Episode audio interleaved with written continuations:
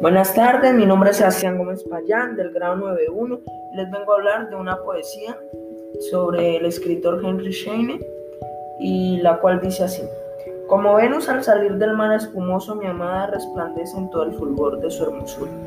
Porque hoy es el día de su boda, corazón mío, corazón mío.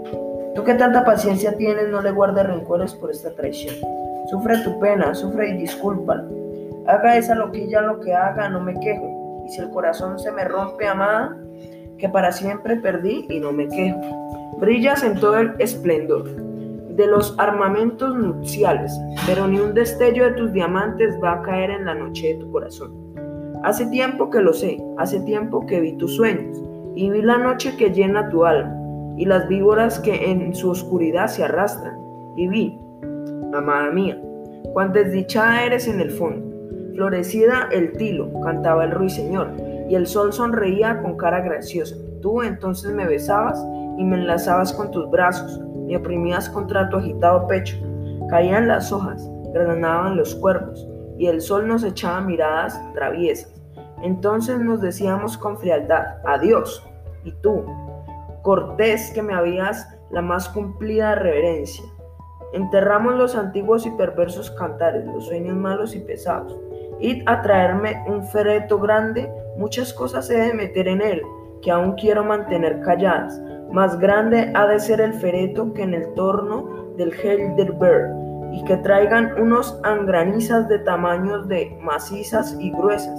Tienen que ser extra largas que en el puente de Manucia.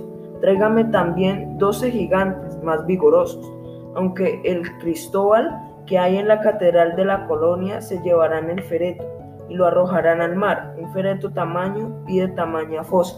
¿Sabes qué hay en el fereto tan grande y tan pesado? ¿No? Porque en él quiero dejar también mi amor y mi dolor. En la noche sombría de mi vida brilló tiempo atrás una dulce imagen. Ahora esa dulce imagen se borró. Estoy como envuelto en la oscuridad. Cuando los niños están en tinieblas, su menudo ser de temer. Y para quitarse el miedo se ponen a cantar muy alto. Yo, niño loco, Estoy ahora cantando en la oscuridad sin ningún regocijo. Hay en mi canto siquiera libra de angustias en mi corazón. La muchacha duerme en su alcoba, la luna termumbla mira adentro. Fuera cantaban y tocaban aries de danza. Voy a ver por la ventana, quien así turba mi reposo. Un esqueleto hay aquí que tocó el violín y cantaba.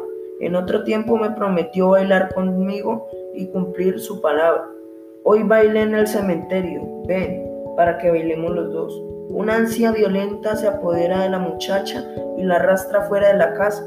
Sigue el esqueleto que va delante de ella cantando y tocando el violín. Toca el violín y baila salto, se hace crujir sus huesos, balanceándose siniestramente el cráneo a la luz de la luna. Por entre la negra muralla de las nubes brota el rayo fulgurosamente, encendiéndose y apagándose insensiblemente.